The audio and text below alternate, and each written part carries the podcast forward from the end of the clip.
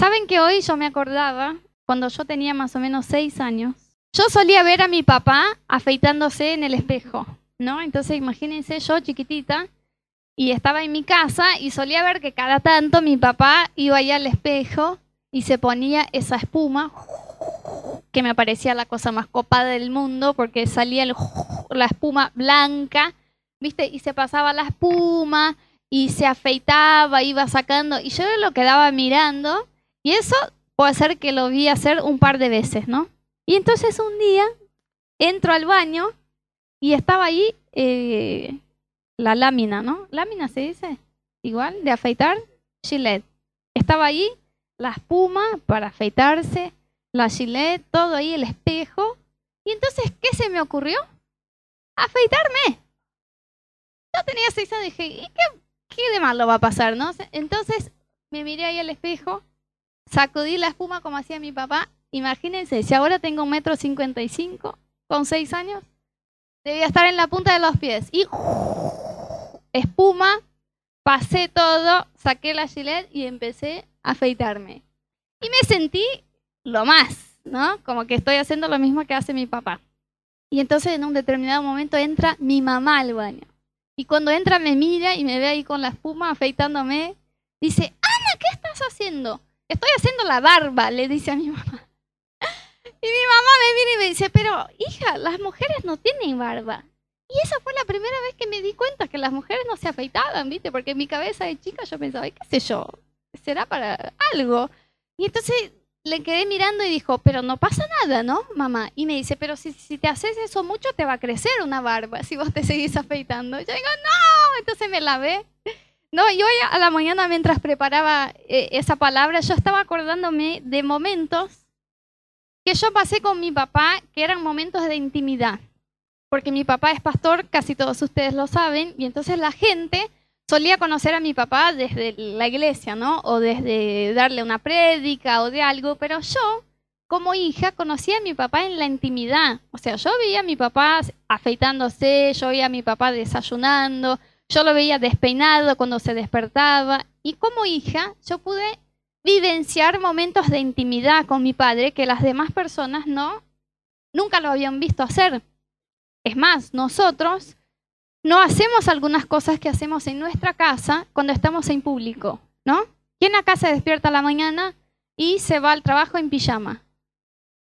No lo hacemos. ¿Quiénes son las personas que nos, ven en pijama?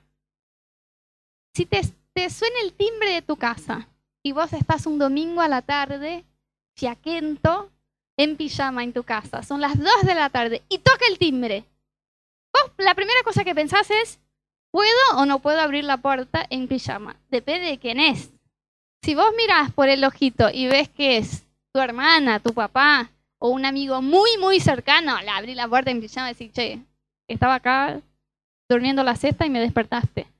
Pero si es alguien que no tenés intimidad, no, no, jamás te vas a presentar en pijama para alguien que no tiene intimidad, ¿sí o no? Y saben chicos, Dios, así como nosotros, tiene una intimidad reservada para aquellos que lo buscan más de los que lo conocen como algo superficial. Dios es conocido de todos. Si vos vas en la calle y decís, che, ¿conoces a Dios? Puede ser que las personas te digan el concepto que tienen de Dios. Pero eso no significa que tienen intimidad con Dios, porque es muy distinto tener intimidad con alguien y conocerlo como se demuestra en público. Y la Biblia nos desafía a nosotros a buscar a Dios en la intimidad. Y de eso quiero hablar hoy con ustedes. Así que hoy vamos a charlar un poco cómo podemos profundizar más nuestra relación personal con Dios, porque yo creo que esa es la voluntad de Dios, no solo para todos los cristianos, sino para este tiempo en nuestra iglesia en Amor sin Límites, que nosotros como iglesia podamos crecer en nuestra intimidad con Dios. Amén. Así que quiero leerles un pasaje bíblico que está en Lucas 10 del 38 al 42. Es muy conocido, así que creo que todos lo escucharon ya y dice así.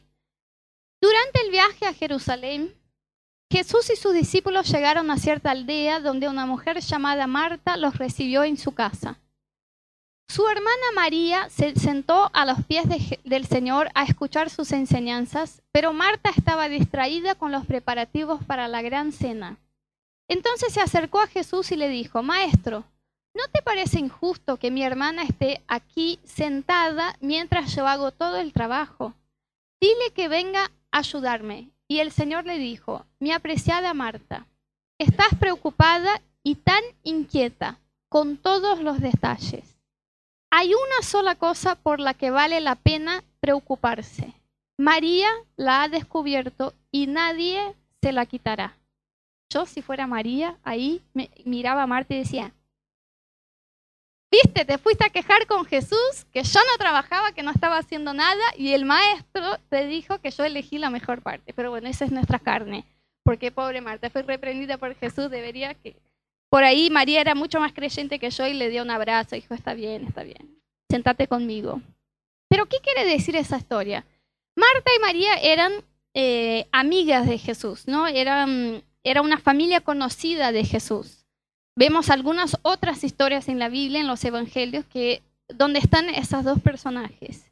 Y cuando Jesús va a la casa de ellos, eh, yo también me pongo en el lugar de Marta y sé que si Jesús va a entrar en mi casa, yo quisiera preparar bien las cosas.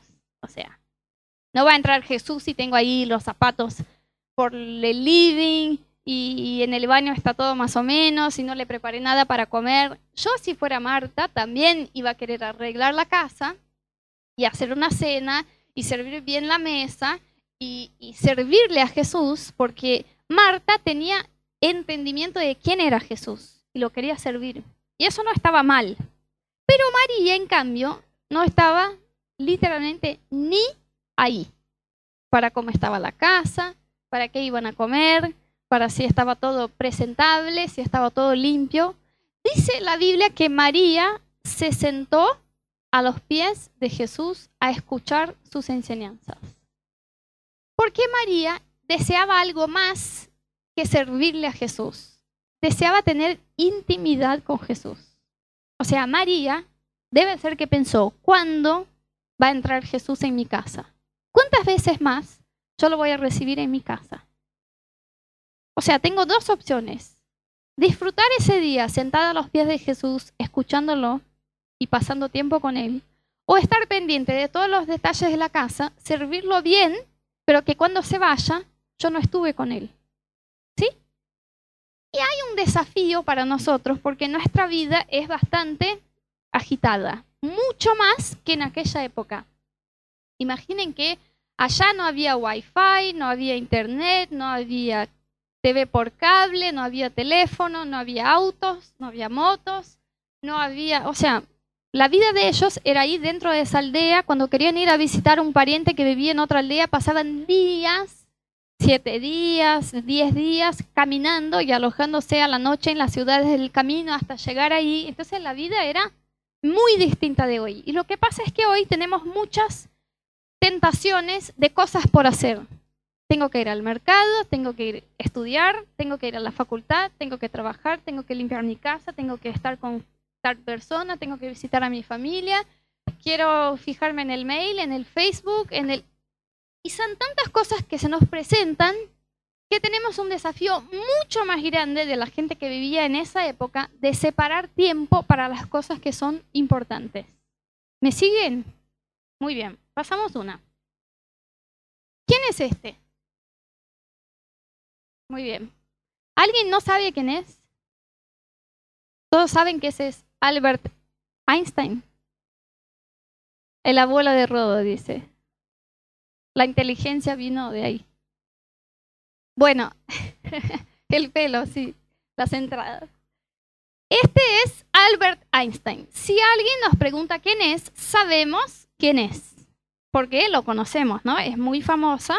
La imagen de él es muy famosa, su historia es muy famosa lo que hizo.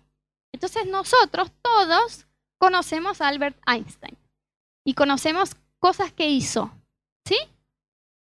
Y lo que todos nosotros conocemos de ese tipo es lo que nos contó su fama. ¿Sí o no?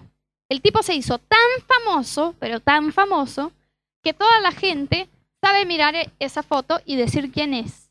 Y las cosas que logró se hicieron, lo hicieron famoso, entonces nosotros lo conocemos por eso. Pero ninguno de nosotros jamás salió a cenar con Albert Einstein. ¿Alguien sí tuvo el placer? No vivimos para tanto. Nadie nunca lo vio en sus pijamas en su casa charlando con su esposa. Nadie sabía, nadie acá sabe decir cuál es el plato favorito de Albert Einstein. ¿Qué le gustaba comer? Si practicaba deportes. Si era un tipo que hacía chistes o si era serio. ¿Qué cosas lo dejaban enojado? ¿Quiénes son las personas que conocen eso? Los que convivieron con él en intimidad. ¿Y saben lo que pasa? Jesús es famoso. Y todos nosotros acá conocemos la historia de Jesús. Jesús también es un personaje famoso. Y puede ser que tengamos la sensación, la impresión de que conocemos a Dios y de que conocemos a Jesús, tal cual tenemos la impresión que conocemos a Albert Einstein. Decimos, sí, Jesús yo sé, fue el que murió en la cruz por nuestros pecados para salvarnos. Pero eso no quiere decir que tenemos una relación de intimidad con Jesús. Podemos conocer lo que nos cuenta la historia. Podemos conocer que la fama de Jesús es que Él puede sanar, que Él puede liberar, que Él te acepta, que Él ama a todos y que Él te puede dar una nueva vida pero conocer la fama de Jesús es distinto de vivir la sanidad o la liberación o que Jesús de hecho te dé una nueva vida y que vos lo pruebes en tu vida. Y el deseo de Dios no es que Jesús sea un personaje conocido para nosotros en su historia, que se haga tan famoso que todos en la calle pueden decir, yo conozco a Jesús. El deseo del corazón de Dios es que cada persona tenga una relación de intimidad con Jesús, que pueda aprender a escuchar su voz, que pueda ser tocado en sus heridas emocionales, en cosas que vivió de su niñez o cosas feas que le pasaron y que esa persona pueda probar qué es que Jesús venga a sanar tus heridas interiores. Que sea sanado de una enfermedad, o que Dios te haga nueva tu matrimonio, tu familia, tus relaciones. El deseo de Dios es que podamos caminar desde un punto donde conocemos a Dios por su fama hasta que podamos decir yo lo conozco en la intimidad. Dios me habló esa mañana. ¿Y cómo lo sabes? Porque es mi amigo, porque yo lo conozco y entonces sé escuchar su voz. ¿Sí? Si te llamara, no es posible, pero si te llamara Albert Einstein por el teléfono y dijera, hola, habla Magalí, ¿a ustedes les parece que Magalí iba a saber reconocer la voz del tipo? Dice, che, Albert, ¿cuánto tiempo? No sabe cómo es la voz. Por más que conozca la imagen o la fama. Entonces nosotros tenemos un desafío, que es caminar desde un punto donde conocemos la historia de Jesús y su fama y sabemos con nuestra mente lo que puede hacer, hasta decir, yo tengo una relación personal con Jesús. Lo escuché, me habló esto, el otro. Yo sé cómo es Jesús, yo sé cómo es Dios, yo sé las cosas que le encantan. Ustedes pueden imaginar qué lindo es cuando Dios les hable al corazón de ustedes algo que está en el corazón de Él. Así como nosotros cuando nos juntamos con un amigo y decimos, che, te tengo que hablar algo esa semana. La verdad que me dolió mucho que me pasó eso y el otro y me sentí así y me hizo llorar. Ahora imaginen que Jesús pudiera hablarles al corazón de ustedes. Somos tan amigos y tan íntimos que yo te quiero decir, estoy triste por la gente en Buenos Aires. Estoy triste por la vida que llevan. Estoy triste porque no me conocen Estoy triste porque va creciendo el número de divorcios y de suicidios y de pánico y de depresión. Y a mí me duele eso en mi corazón. Y yo quiero compartir con vos. Que vos puedas escuchar y sentir los secretos del corazón de Jesús en un lugar de intimidad. Eso Dios tiene reservado para nosotros.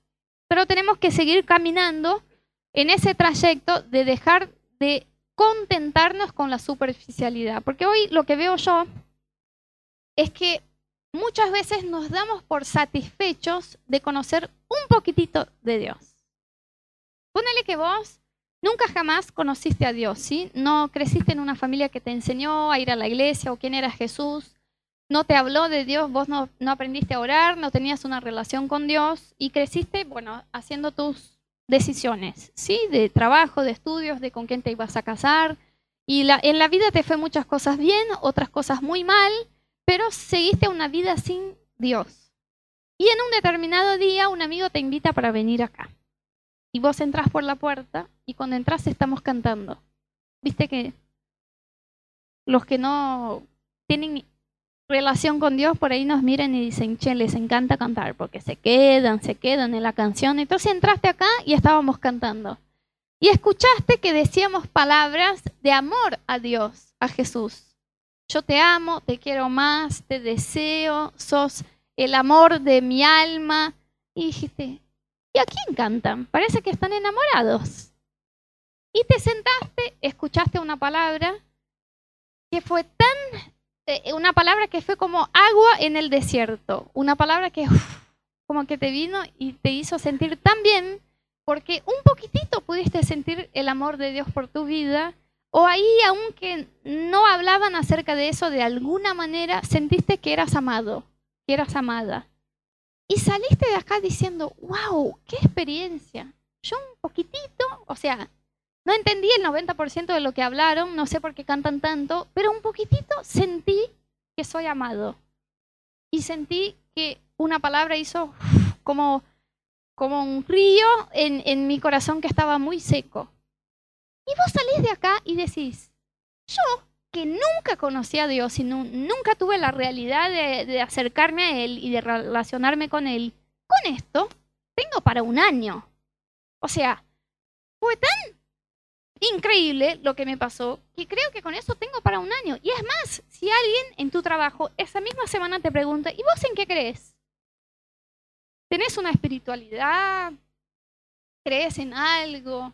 Porque siento buenas energías en vos, como dicen los porteños. Vos vas a decir, sí, ¿sabes que sí? Creo, creo en Dios. Es más, ese domingo fui a una iglesia, me sentí muy bien, como que sentí algo distinto en mi corazón. Creo que Jesús existe. O sea, lo creo. Y con eso tenés para un año, porque es como, yo viví 35 años sin Dios y que yo pueda probar algo así, es lo más. Y muchas veces nos contentamos con eso.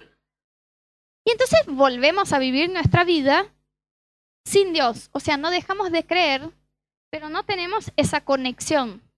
¿Sí? Y vamos viviendo, viviendo. Entonces empieza a secarnos otra vez el alma y nos da duro la vida y no tenemos más identidad ni propósito, estamos un poco perdidos y entonces nos acordamos que ¿quién nos hizo sentir amados y nos hizo sentir completos? Jesús. Y por ahí se pasaron seis meses desde que tuviste esa experiencia y decís, che, a mí me gustaría volver allá y probar un poco a Dios. Y yo les voy a decir algo que es muy triste. Hay muchas personas que pasan toda su vida en ese nivel de relación con Dios. Creen en Jesús, lo probaron, conocieron algo, pero nunca jamás siguieron en una relación hasta profundizar raíces en intimidad con Jesús. No siguieron para eh, aprender a escucharlo hablar y vivir con Él y conocer su palabra y conocer su corazón y dejar que Dios cambiara cosas en su interior.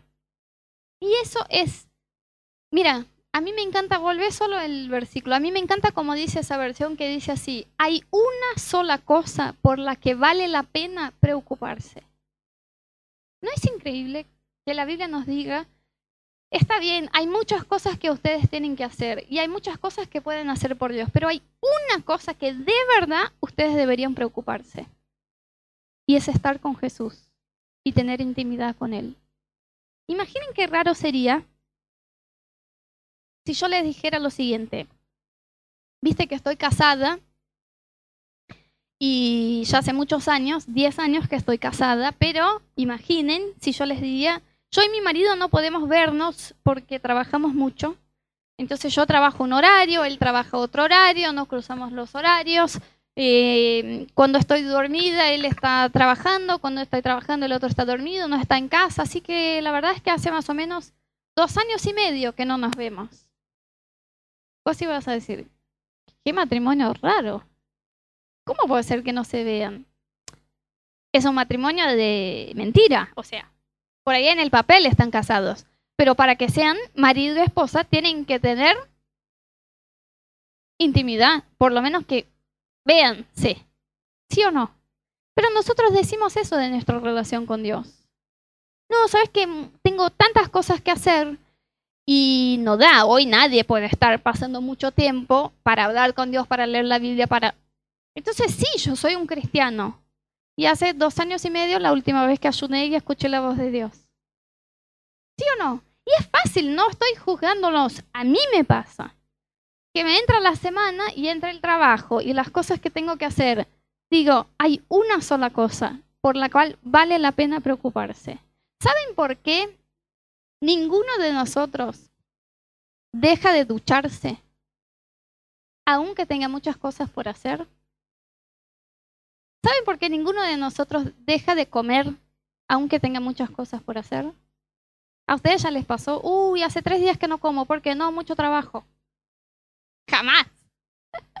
A rodo, jamás, les digo. ¿Saben por qué no nos pasa eso? Porque sabemos cuáles son las cosas más importantes. Sabemos que si no nos duchamos, no tenemos salud y vamos a oler mal y la gente no nos va a querer y nos van a echar del trabajo porque estamos con mal olor. Sabemos que si no comemos, no tenemos energía para seguir trabajando y haciendo las cosas que necesitamos. ¿Me siguen? Sabemos lo que es importante. Hay un dicho en inglés que dice, first things first. O sea, las cosas primeras tienen que venir primero. ¿Por qué todos nosotros encontramos tiempo para dormir, comer, ducharse y hacer lo que nos gusta hacer? Porque sabemos, o sea, tenemos un senso común de que lo que es más importante debe venir primero de lo que es menos importante. Y mientras no tengamos el entendimiento de que es más importante estar con Dios que hacer cualquier otra cosa, no vamos a encontrar el tiempo para hacerlo. O sea, no es una cuestión de que no querramos estar con Dios.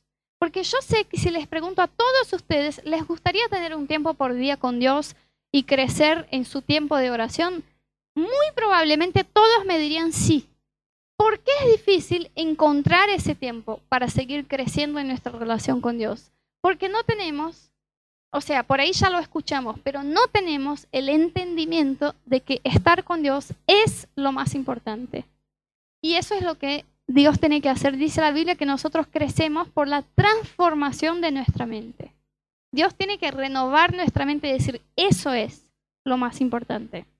Saben que uno puede servirle a Dios sin tener intimidad con Dios.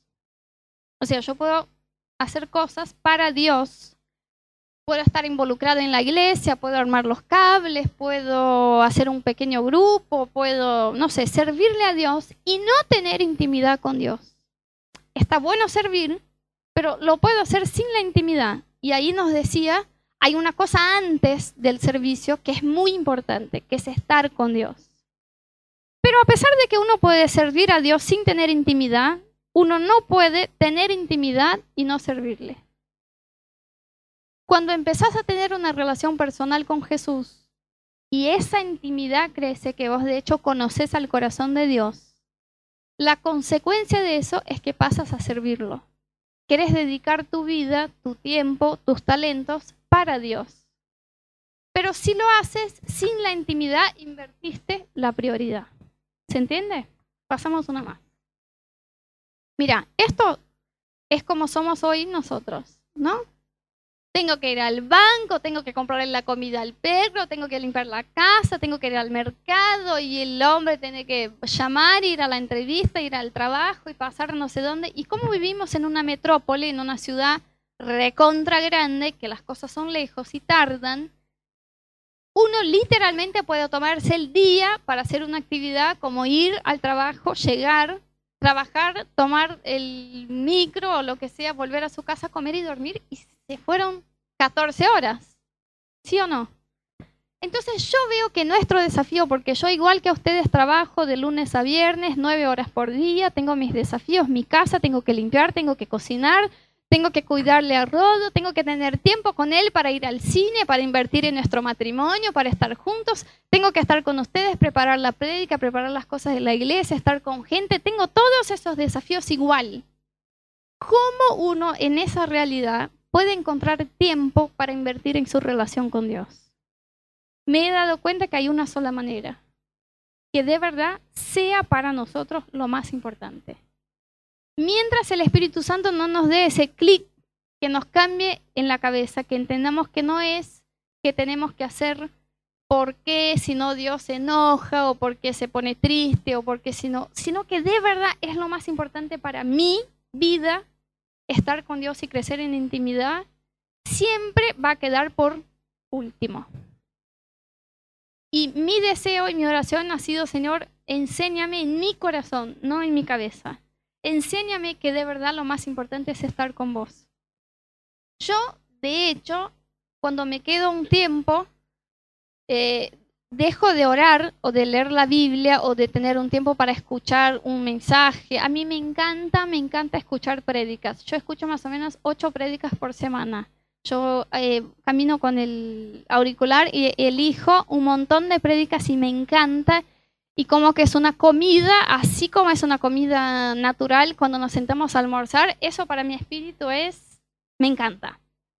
Y eh, yo veo que cuando estoy sin hacerlo, o orando menos, o dejé de leer la Biblia y pasan unos días, cambio por completo. Cambia mi humor, cambia eh, mi manera de ver las cosas, mi fe empieza a hundirse. Y yo de verdad me he dado cuenta que estar con Dios es como ser un celular y estar enchufado el cargador en la toma. Si yo dejo de tener intimidad con Dios y comunión con Dios y paso a vivir mi vida, aunque sea para servirle, sin estar conectada a Dios, soy como un celular que se termina la batería. Entonces la fe y el amor y la gracia, todo se va. Pero cuanto más enchufada estoy, mira qué cosa, yo siempre he dicho eso a la gente y de verdad mi experiencia lo comprueba. Cuanto más conectada estoy con Dios y cuanto más tiempo estoy pasando en oración, más cosas hago yo personalmente. Cuando no estoy haciendo nada, estoy haciendo pocas cosas, y no me da la agenda y digo, che, hoy no hice nada y ya son las 12 de la noche. ¿Qué pasó? No oré.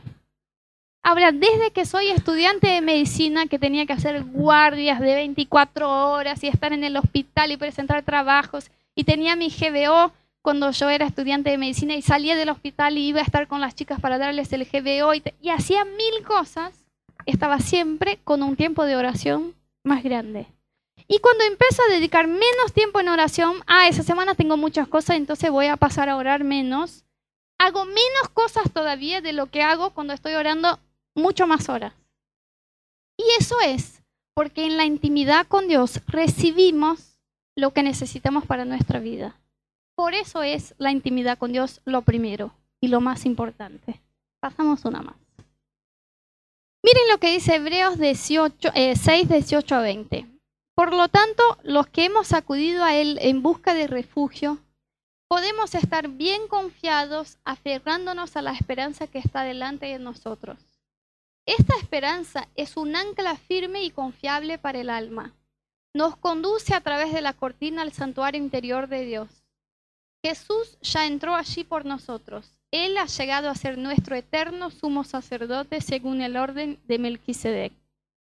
Miren lo que dice la Biblia, que nosotros que confiamos en Dios y que tenemos puesta nuestra esperanza en Él, tenemos en esa esperanza un ancla firme para el alma. Y luego dice que nos conduce a través de la cortina al santuario interior, cuando todavía Jesús no había venido a la tierra para morir en la cruz la gente que vivió antes de eso, cuando quería acercarse a Dios y recibir la remisión de sus pecados, el perdón de sus pecados, no eran como nosotros hoy, que entramos a través del sacrificio de Jesús y decimos, yo puedo ser perdonado porque Jesús murió en la cruz. Antes de eso tenían que hacer un ritual donde tenían que entrar en distintas partes de un templo que empezaban desde lo más lejos, que era el patio, hasta el más interior, y tenían que ofrecer ahí un sacrificio como perdón de sus pecados delante de Dios. Y dice la Biblia que nosotros tenemos esa esperanza como un ancla para nuestro alma que nos conduce al interior. Ese lugar interior habla de intimidad. Ese es el lugar más íntimo que alguien puede estar en la presencia de Dios. De hecho, cuando pasaba eso, el sacerdote ese que entraba hasta ahí para estar en el interior del santuario, era tan pesada la presencia de Dios y la gloria de Dios que ese tipo estaba horas ahí, a veces salía de ahí, viste que lo ataban al, pie como un cordón, porque si se muriera ahí en la presencia de Dios, si la presencia de Dios viniera y el tipo no ofreciera el sacrificio por redención de sus pecados, y la presencia de Dios lo encontrara culpable y ese tipo muriera, la gente no podía entrar hasta allá para sacarlo. Entonces lo iban eh, sacando por, por ese cordón de tan fuerte que era la presencia de Dios ahí adentro. Entonces ese lugar interior habla de un lugar íntimo con Dios, que sale de la superficie, de que lo probé una vez, lo escuché una vez, lo conocí una vez, ya conozco la historia, sé quién es, y va a un lugar profundo de relacionarse con Dios diariamente en intimidad. Y dice la Biblia que eso es para nosotros como un ancla para nuestra alma. Yo les voy a decir algo.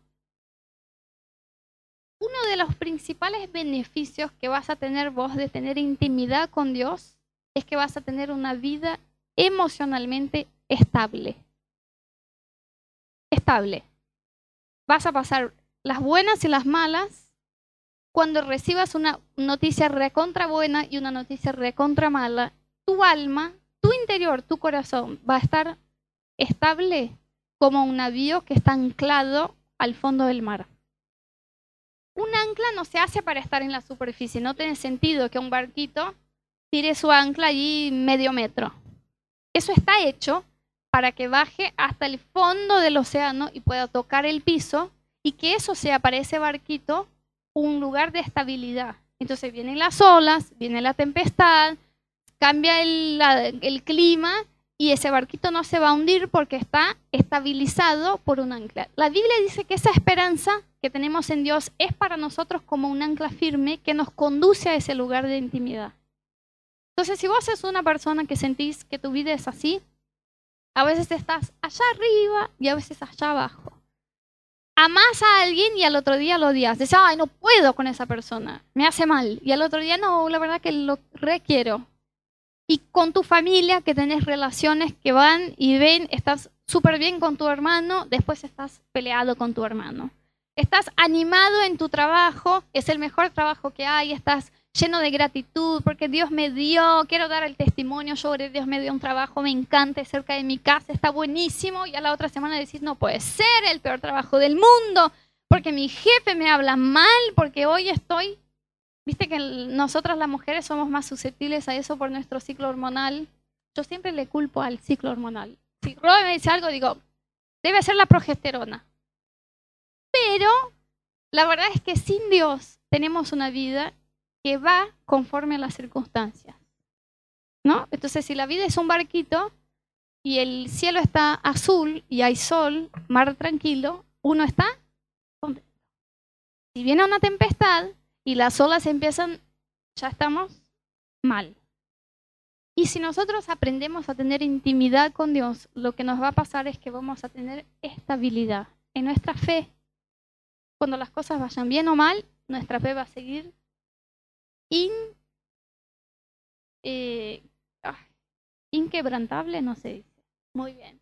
¿Ven qué vocabulario tengo yo? Eh, nuestra fe va a estar así y nuestras emociones van a estar así. Esa confianza y esa seguridad en Dios no va a cambiar en las buenas y en las malas. En los días muy felices y en los días que tengan motivos para estar triste, tu alma va a estar. Y eso es fruto, es consecuencia de intimidad con Dios. Porque nosotros cuando estamos enchufados en la pared, en nuestra vida espiritual, conectados a Dios, recibimos esa energía, recibimos del, cielo para darnos. Dios se eh, anticipa a nuestra circunstancia. Entonces vos estás allá en tu tiempo de oración diciendo, Señor, te quiero conocer más, quiero salir de la superficie, quiero ir un poco más profundo, quiero aprender a conocerte. Y Dios sabe que al día siguiente te va a pasar algo que te va a dejar culpable. Entonces Dios te da una palabra acerca de la culpa. Y se acordate que yo vine para sacar toda culpa, que ya no hay condenación para los que están en Cristo Jesús. Vos recibís esa palabra como, como un alimento espiritual y al día siguiente, cuando te pasa algo, tu espíritu está listo. Y vos decís, eso vino para hacerme sentir culpable, pero yo rechazo la culpa porque Dios ayer mismo me ministró y me dijo que no hay condenación para mí si estoy en Cristo. Eso pasa con alguien que vive en intimidad con Dios. Dios es tan maravilloso que nos va preparando para las cosas que están adelante y nuestra vida sigue estable, no nuestras circunstancias. La Biblia jamás nos prometió que las cosas iban a ser estables, que las circunstancias iban a estar tranquilas. Al contrario, nos advirtió que íbamos a tener días buenos y días malos, pero sí la Biblia nos dijo que si estamos en Él, nuestra alma tiene un ancla firme y que va a ser estable siempre, no importa lo que estemos viviendo. Pasemos una más. Quiero leerles Gálatas 5:16 y dice así, así que les digo, vivan por el Espíritu y no seguirán los deseos de la naturaleza pecaminosa. A veces nos sentimos así de chiquititos cuando estamos luchando en contra del pecado.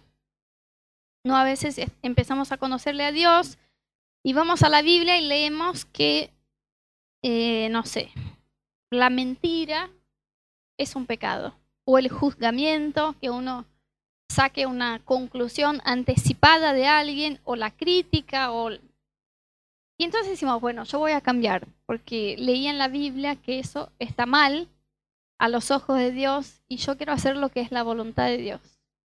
Pero no tenemos intimidad con Dios, no tenemos relación con Él, no estamos ahí conectados al cargador para recibir la presencia de Dios. Estamos viviendo nuestro día a día en la superficie con Dios. Y cuando se presenta el pecado, que puede ser lo que sea, cada uno de nosotros tiene áreas en nuestra vida que somos más vulnerables y sentimos que es fácil para nosotros pecar en esto o en el otro. Y se presenta el pecado así, decimos, ya está, ah, no. Yo una semana, dos, tres, resistí y después ya fue, pequé. Es imposible hacer lo que dice la Biblia. Es imposible hacer lo que dice la Biblia sin una relación personal con Jesús. Jesús es tan genio que nos dijo para hacer algo que para hacerlo lo necesitamos a Él. Entonces Jesús dijo, sean santos como soy santo yo. Y uno dice, es imposible. Sí, sin mí. Pero si estás en mí, es posible. Jesús dice, eh, ustedes van a eh, no seguir los deseos de la carne, o sea, no van a pecar si viven en el Espíritu. ¿Cómo uno vive en el Espíritu? Invirtiendo en su relación con Dios. Cuando yo estoy orando, ayunando, leyendo la Biblia, estoy allá en mi GBO, escuchando la palabra, estoy acá, estoy compartiendo con alguien más acerca de Dios. Yo estoy edificando mi espíritu. Y cuanto más lo hago, cuando se presenta el pecado, el pecado va a ser el chiquitito y yo voy a ser el grandote. Pero trata de desconectarte de la presencia de Dios. Y mira qué pasa con el pecado. Aún los que son muy maduros en la fe, si uno tiene años viviendo con Dios y ya venció el pecado y siente que no tiene más dificultad en algunas áreas, deja que esa persona deje de orar o deje de pasar tiempo con Dios. El pecado se va a volver fuerte y grande y esa persona va a volver a tener las mismas tentaciones de cuando era un recién convertido que no tenía nada de vida con Dios. Porque Dios nos dio una tarea que solo la podemos cumplir si tenemos intimidad con Él. Por eso es un genio. Dice, yo quiero que, ustedes hagan esto y para hacerlo tienen que estar en mí, conmigo. Y ese es el desafío que Dios se nos presenta. Una más. Y quiero leerles otro versículo que está en Hechos 1.8 pero recibirán poder cuando el Espíritu Santo descienda sobre ustedes y serán mis testigos y le hablarán a la gente acerca de mí en todas partes. Cuando nosotros tenemos intimidad con Dios e invertimos en nuestra relación con Él, somos llenos del Espíritu Santo.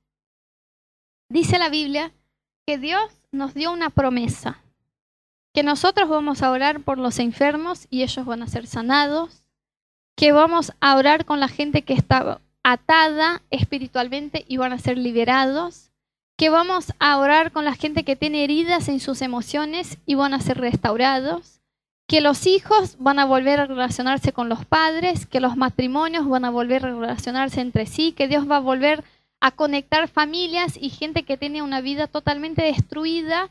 Dios va a restaurar, que nosotros vamos a ver con nuestros ojos pasar esas cosas, que vamos a ser llenos del Espíritu Santo, que vamos a profetizar, que vamos a dar palabras de conocimiento, que vamos a escuchar la voz de Dios y otras mil cosas.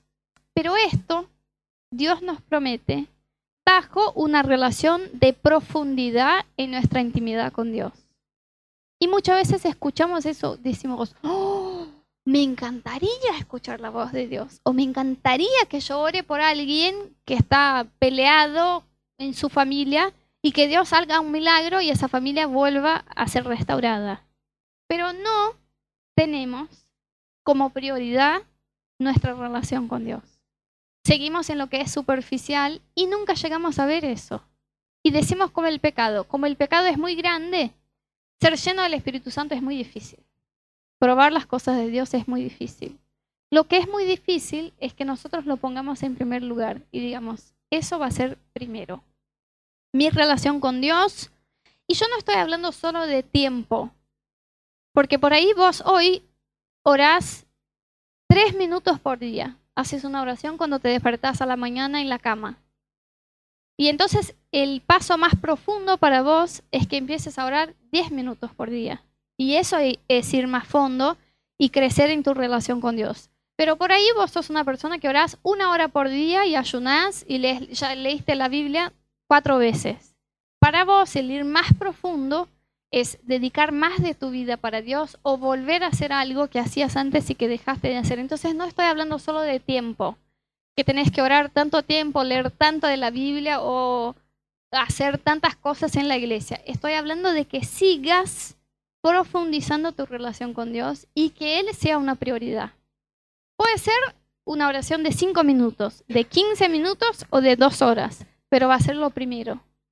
No voy a seguir mi día antes de tener mi tiempo con Dios. No voy a seguir mi vida dejando mi relación con Dios superficial. Y que cada tanto, cuando me agarre la desesperación, porque las cosas me están yendo mal, yo vuelva a la presencia de Dios. Quiero seguir paso a paso creciendo con Dios. Y a mí hay una imagen que más o menos me, me resume lo que hemos hablado acá, que es la próxima que nosotros podemos tener distintos niveles en nuestra relación con Dios. Entonces imagínense que la presencia de Dios es un océano. ¿Sí? Todo lo que Dios es, todo lo que tiene para hacer, todo lo que podés llegar a probar en tu vida de Dios es un océano. Y vos podés conocer esto de Dios. Podés poner tus piecitos en el agua y decir, wow, es lo más. El agua es limpia y transparente y la temperatura es perfecta y me encantó. Pero podés seguir toda tu vida así. O podés decir, yo quiero crecer un poquito más, quiero poner a Dios como prioridad, quiero que sea lo primero en mi vida y metes las piernitas en el agua. Y decís, ¿viste cuando estás entrando en la pileta y el, agua está fría? Y vas entrando y decís, ¡Uh, uh, uy! Pero luego, cuando ya estás ahí, como que te, te acostumbras, ¿no? Y decís, voy un poquito más porque te agarra el coraje. Entonces entras hasta la cintura y dices, ¡oh! Está muy fría, muy fría, muy fría. ¡Uh! Pero luego te acostumbras y decís, quiero ir, quiero ir, quiero ir, hasta que decís, voy a bucear. Me voy a animar y entras en el agua con todo. Pero puedes llegar a tener este nivel. ¿Saben que hay cosas que uno nunca va a ver a menos que vaya al fondo del mar? ¿No?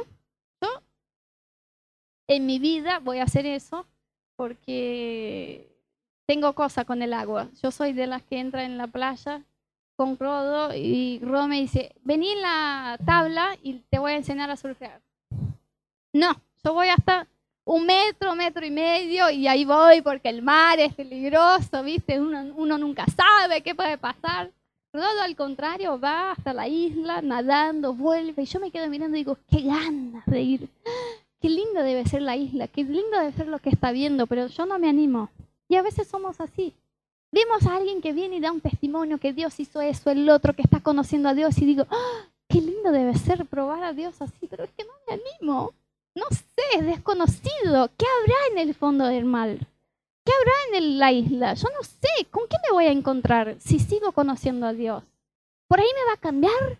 Había una amiga que me decía, Anita, y si empiezo a conocer a Dios y me cambia todo. yo digo, ah, Dios te hizo para cambiarte todo después. Él te hizo.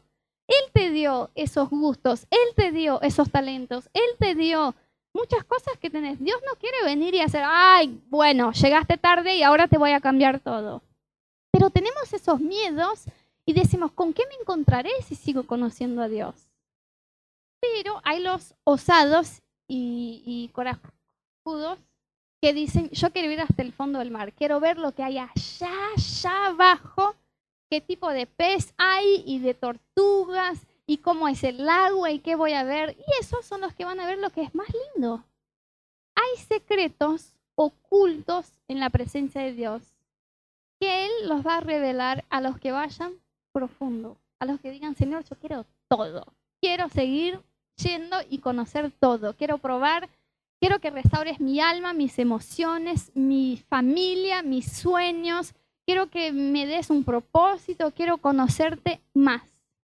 Y la consecuencia de eso, yo estoy acá para decirte y me digan después que lo prueben si no es así. Es que vas a hacer más cosas, cansarte menos y servir a Dios con propósito. No vas a servir a Dios porque, bueno, es necesario. Vas a servir a Dios como una consecuencia de lo que estás probando en tu tiempo de intimidad.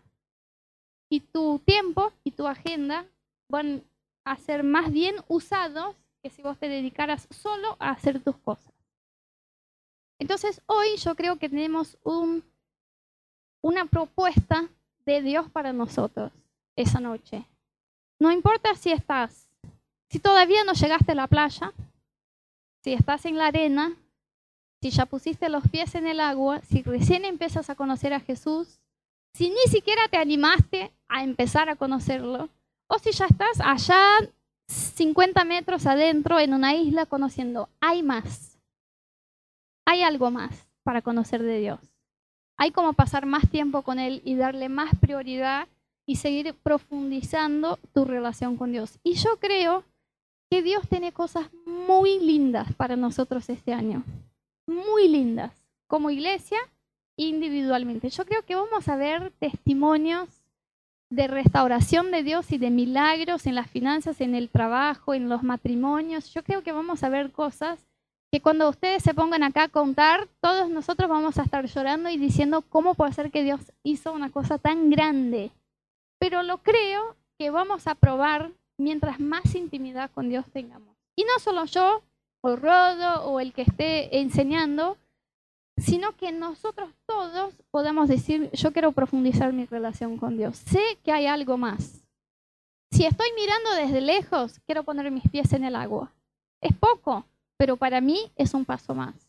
Si ya estoy con los pies en el agua, quiero bucear, quiero el fondo, quiero descubrir quiero empezar a leer la Biblia y cuando lea algo que no probé en mi vida, quiero estar ahí hasta que lo pruebe.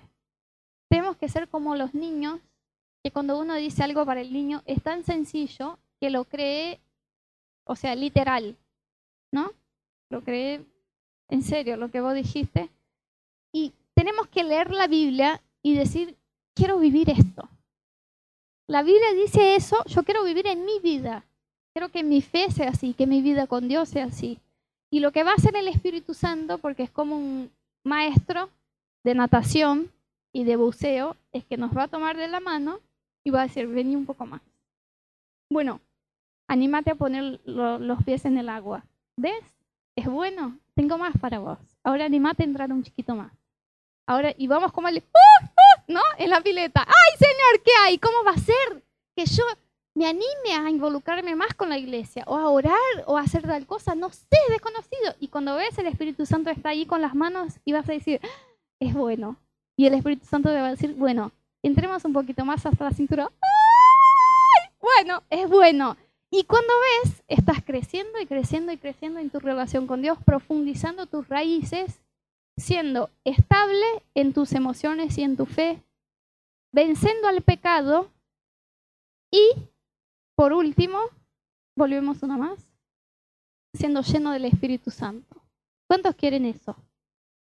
Muy bien. Quiero invitarte a que cierres tus ojos un ratito. Ya estamos por terminar. Pero no quiero que nos vayamos hoy antes de tener un tiempo en la presencia de Dios. Y quiero que vos con tus propias palabras puedas, con tus ojos cerrados, empezar a decirle hoy a Dios que querés ponerlo como una prioridad en tu vida. Decir, Señor, yo sé que hay más, que puedo ir un paso más en conocerte, que puedo ir un paso más en dedicar tiempo a ti. Quizás tu próximo paso sea empezar a leer la Biblia o orar cuando te despiertes a la mañana empezar a servir en la iglesia o empezar a servir a Dios en lo que ha propuesto en tu corazón o empezar a agrandar tu tiempo en que pasas en oración con Dios. No sé qué es, pero sé que hay para nosotros todos un próximo paso en nuestra